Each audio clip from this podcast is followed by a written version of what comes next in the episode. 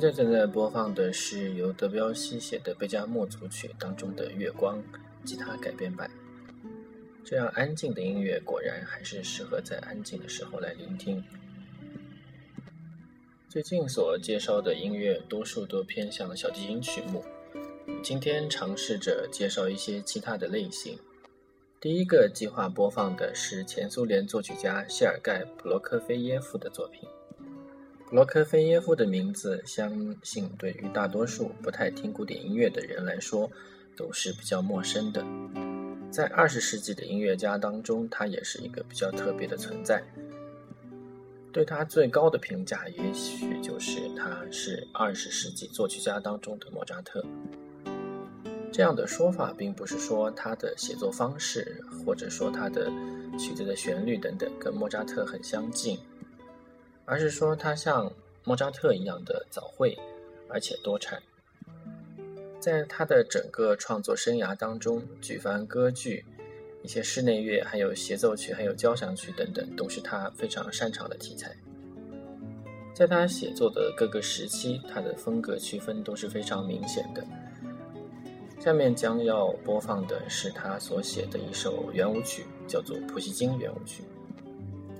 每次我听这个曲子的时候，脑海里回想起的都是最近新翻拍版的《安娜·卡列尼娜》里面的一些场景。